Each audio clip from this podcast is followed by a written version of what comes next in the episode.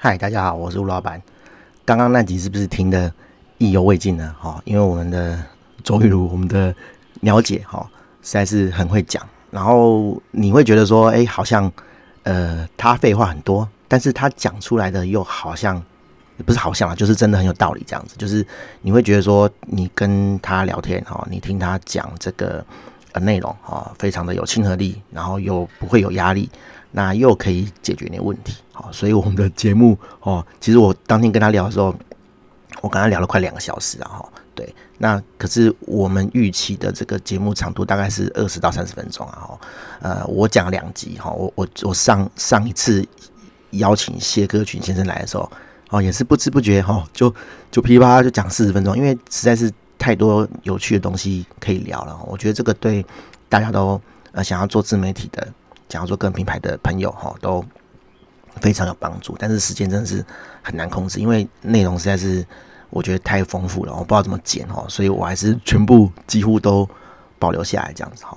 那这个了解部分呢哈，总共有大概一个多小时啊哈，然后我不得已我就把它切成三集哈，不然的话超过三十分钟，我怕大家听了会会一来是听不完，二来是会觉得头晕脑胀这样子哈。对，所以。我们就进行呃周玉如哈了解的这个第二部分，然后这个完了之后还有第三部分，好，我们就先进行正式的节目吧。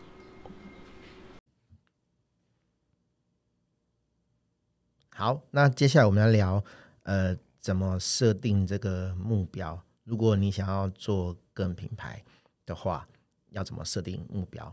比如说，嗯呃，可能你半年要达成什么样的目标，一年要达成什么样的目标？好，我们请那个 Amy 姐来聊一下这个部分。好，那我觉得这个部分还是呃，跟一开始讲的一样，就是说，如果今天是有心想做个人品牌，哈，那如果是比如说，哎，开心做的话，就没有没有关系，就无所谓。对，那呃，那我来问问看，就是说，哎，陆老板想做这个 Podcast，是也是想做个人品牌吗？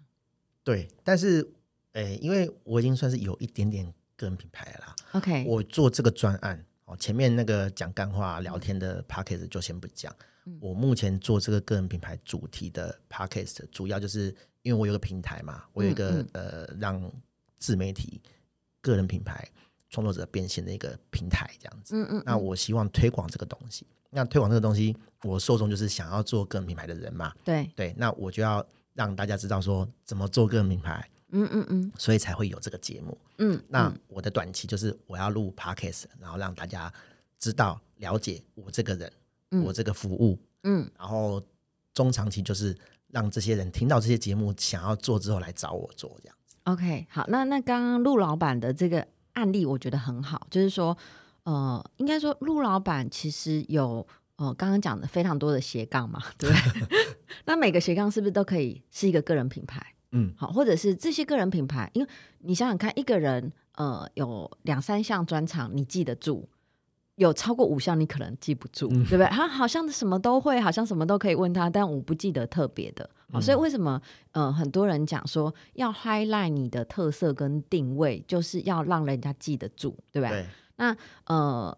刚刚陆老板有提到，他做这个 p a r k e s t 也是想要协助个人品牌者，因为你有一个新的服务要推出，就是个人品牌的平台网站。对，那假设我们以这个当做你的个人品牌目标好了，那我们就可以来看说，呃，因为像我如果协助有意识的人做，我会建议他用三阶段的方式来做自己的 milestone 跟计划。嗯，好，所以呃。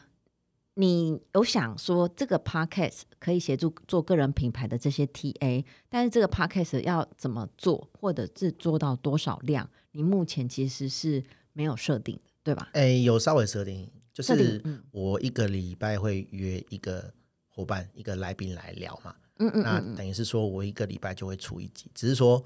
我录第一集的时候，当然不会第一个礼拜就出了，我可能会 delay 个一个礼拜到两个礼拜，当 buffer 这样子，嗯嗯当当一个缓缓冲。嗯嗯，所以理论上如果都不停，然后我做一年，那我就是至少有五十集这样子。好，那我觉得，呃，陆老板提到这个就是很好的第一个阶段，就是我们通常三个阶段，第一个阶段就是呃定频。呃有一个数量指标的产出，好，所以比如说你说每周一个，那你一年有五十二周，好，所以你至少有一年就五十个 podcast。先，也许你这个 podcast 还切了好多集上去，对，对，但是你有一个定频的产出，那就有一个基本的。产出频率，我们刚刚提到的产出频率是一个创作者成功、个人品牌成功的重要指标。好，嗯、那这是第一阶段，所以第一阶段我通常就会建议说，诶，呃，多久产出呃一篇文章或 podcast 或者是影片，然后呃，你要总共产出多少个在某个几个主题领域里面的内容，这就是第一阶段。第二阶段就是怎么样让这些东西协助你创造出影响力。呃，刚刚讲一年五十二，可能五十二集啊，我们先说五十二集。嗯、这五十二集有多少人看？就是刚刚讲关心个人品牌人，那是不是代表你在这一群受众的影响力？对，可以这么说嘛？好，那所以基本上有多少人听你的这个 podcast 的节目，可能就会变成你在第二阶段的相关指标。对，好，那你要怎么样行销，接触更多的个人品牌者？这就是。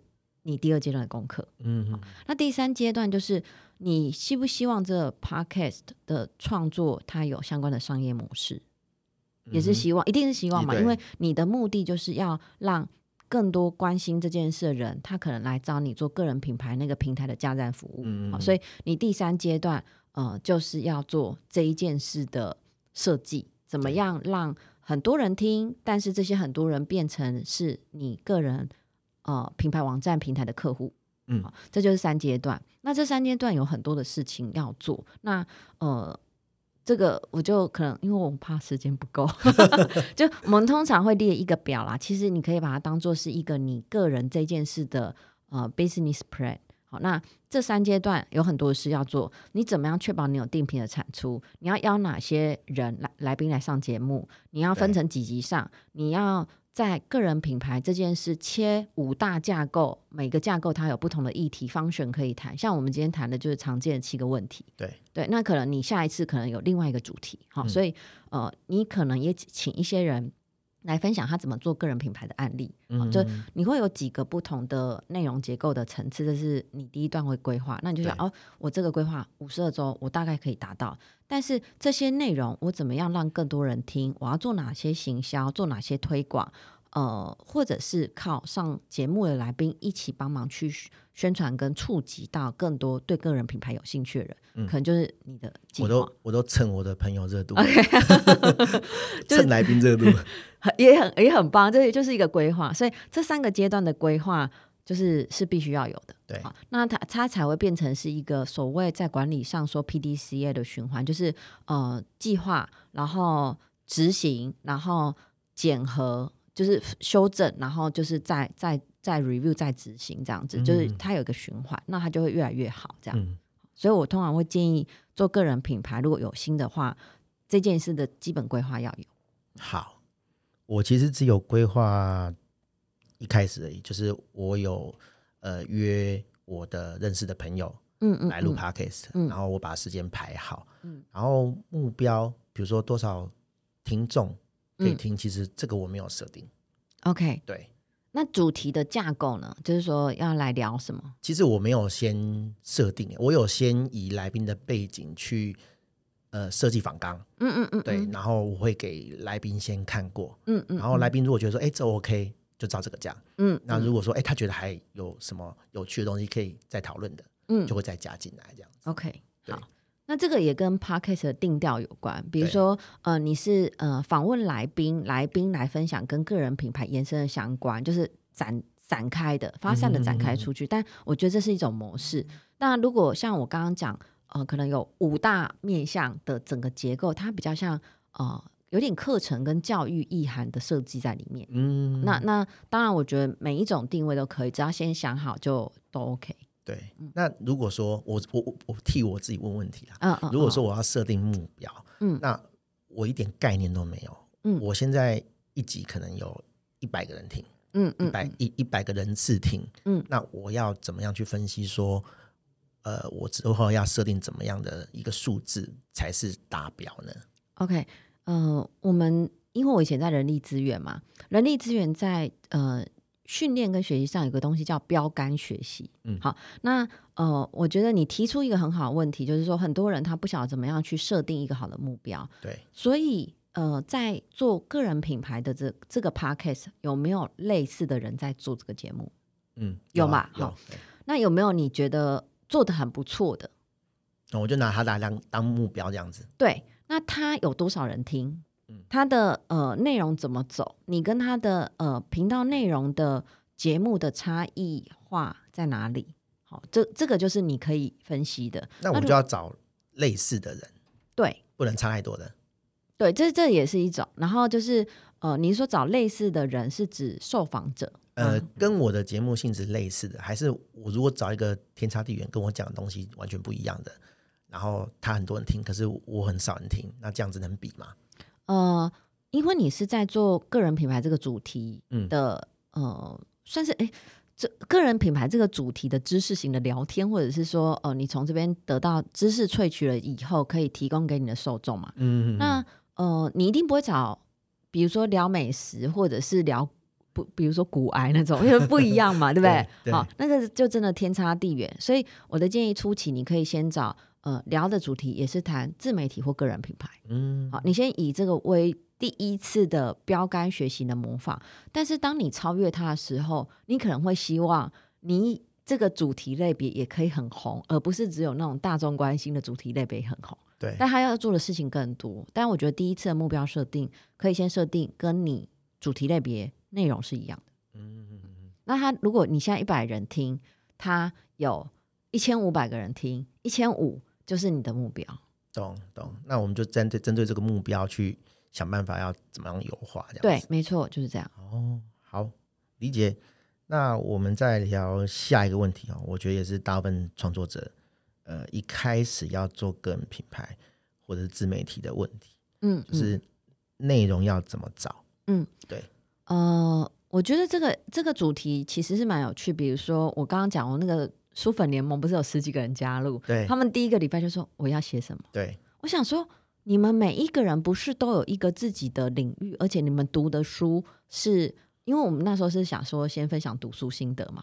我想说，你们不是都有那一块的领域吗？比如说，我们有分身心灵类别的书，嗯、呃，那我们像呃我的阿萨布鲁就是生活美学类的，好，那可能还有呃学习思考跟商业管理。嗯、这种不是很好写吗？就写一本书，哎，看一本书，然后就写心得啊。对对，是不是很好写？对。但是就像你刚刚提到的，很多人他在发 FB 或什么，他会很纠结，我要做做到很完美。对。他们的纠结在这里。对。啊，就是说，那我的题目怎么写？我这个题目写会有吸引力吗？写了原子习惯读后感，是不是没有人要看？对不对？对。那他可能想要有一个，我是不是要设计一个比较漂亮的标题？对。他们光那件事就卡住了。或者是说，他会觉得说，哎，我写的东西正不正确？有没有正确的传达这个原本书里面讲的意思？那会不会来有人来挑战我的想法？哦哦哦。对。对，这但这个都还算他们比较后期，他们光前面那个哦，我怎么设定标题啊？我这个内容怎么写啊？呃，这个内容写啊，很多人写读书心得，我会不会很无趣？会不会没人要看啊？他们光这样就纠结到不行。然后这还就说啊，那原子习惯好像很多人写，那我要不要挑别的商管书？就类似这样。哦，所以呃，这个 issue 我觉得蛮有趣。然后比如说，你今天要做一个呃旅美食的部落客。好，假设美食是不是很多人写？对，那你要写，你要先从什么写？你要先写餐厅呢，还是小吃呢？对吧？对，对哦，就光想这些就没有下决定了。对，对他们就他们状况就是这样。那我遇到很多呃想要做个人品牌，他说：“哎，我想学写美食。”大家在 FB 都写的漏漏等，但他们就想说：“但是我要写美食，我是都写吗？写我喜欢吃的吗？还是写单一类别？还是写特定的区域？比如说像。”嗯、呃，我认识很熟的布洛克朋友，台湾美食地图，他们就是本来以台南为主，对吧？嗯、区域为主。那有些人就想说，那我可不可以专写牛肉面，对不对？嗯、就是每一个角度不一样，他们光这些都会想很久。对，我就会跟他们讲说，你们如果是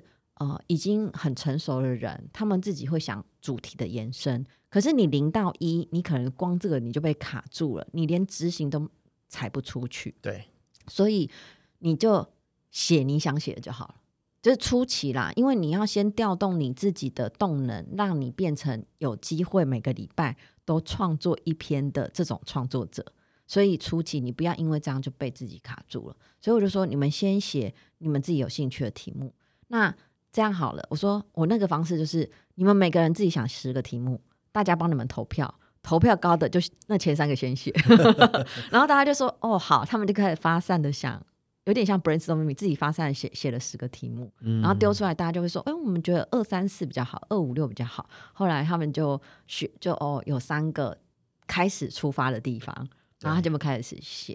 那从这个开始，那像刚刚讲的，呃，如果是像美食旅游的布洛克，他们就会写到很江郎才尽，真的没东西写。对，那我就会建议他们说，呃，一个就是跟着现在，呃。